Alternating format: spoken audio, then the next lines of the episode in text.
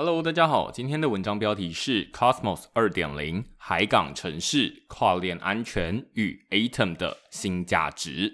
嗨早，上周全球各地都有币圈的大型活动，其中最让我印象深刻的是由 Cosmos 生态系的领头羊 Cosmos Hub 提出的 Cosmos 二点零发展蓝图。这篇文章会先简要说明 Cosmos 生态系，在讨论 Cosmos 二点零的。最大亮点。如果你曾经想在中心化交易所买卖 Cosmos 生态系的加密货币，就会发现多数交易所只开放以 Cosmos Hub 的 Atom 代币出入金，使用者必须先买 Atom 币才能进入 Cosmos 生态系。各家交易所只上架 Atom，除了营运考量之外，也可能与 Cosmos Hub 自诩为海港城市有点关系。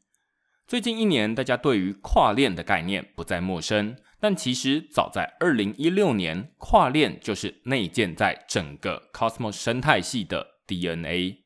如果说每个区块链都是一座城市，跨链就像是在不同城市之间移动。创投 Dragonfly 创办人 Hasi Kurashi 就把以太坊比喻为寸土寸金的纽约，Solana 像是幅员辽阔的洛杉矶。而 Cosmos Hub 则自诩为四通八达的海港城市，跨链就是这座城市最熟悉的日常。海港城市的世界观和金融大都会非常不同。以太坊希望成为世界电脑，让每位开发者都能轻松的在上面写程式。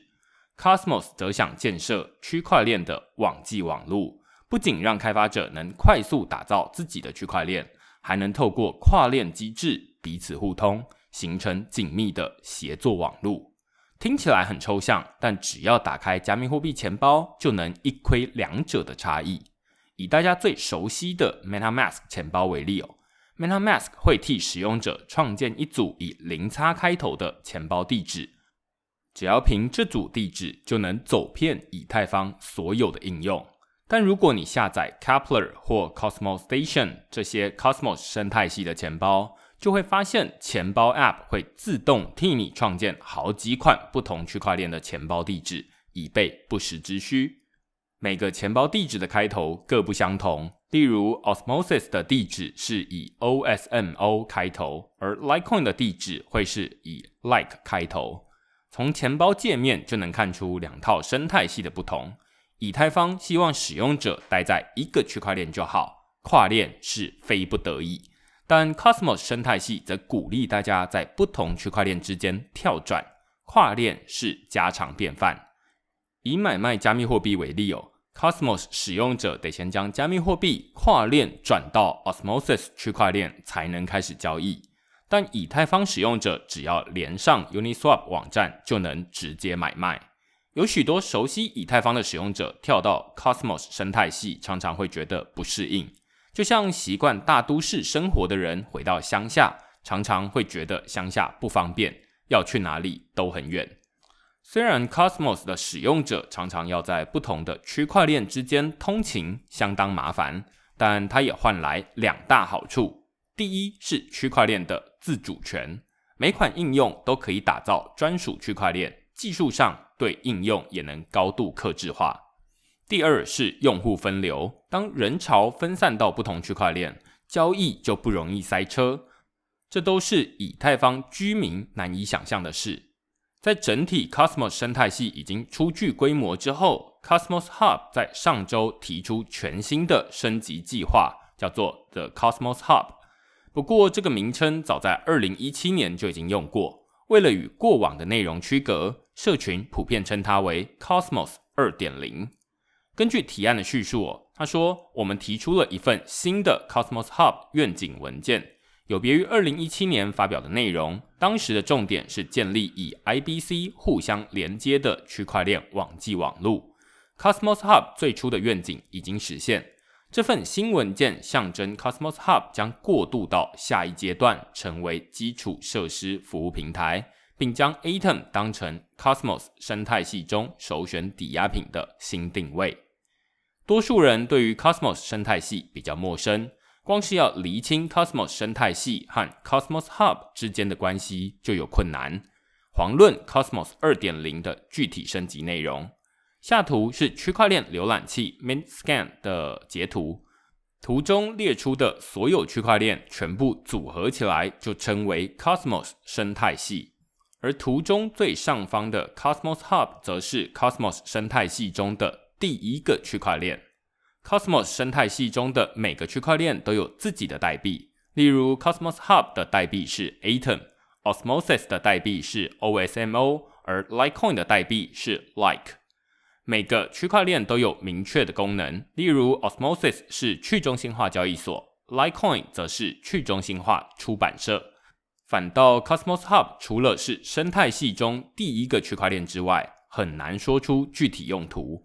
这就是 Cosmos 二点零想改进的地方，也就是替 Cosmos Hub 与 Atom 代币找到独特定位。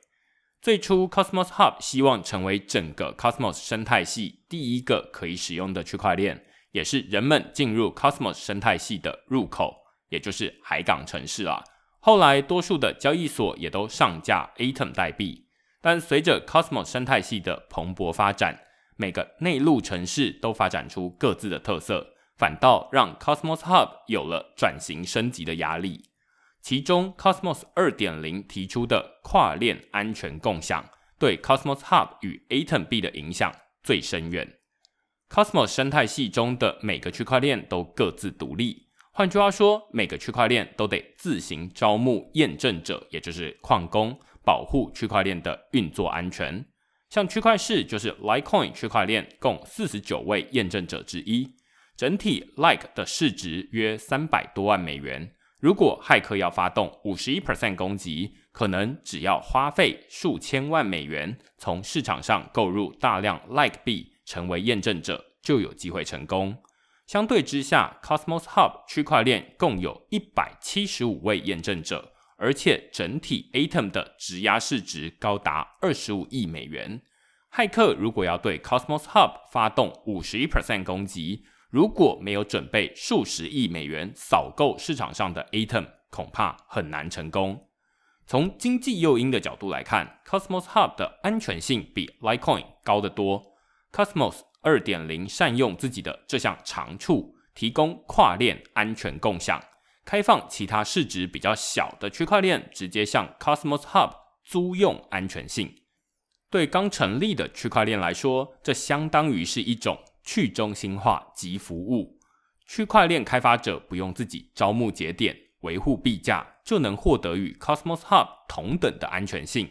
对质押 Atom 的验证者来说，这等于是多了另外一笔被动收入，当然乐于帮忙。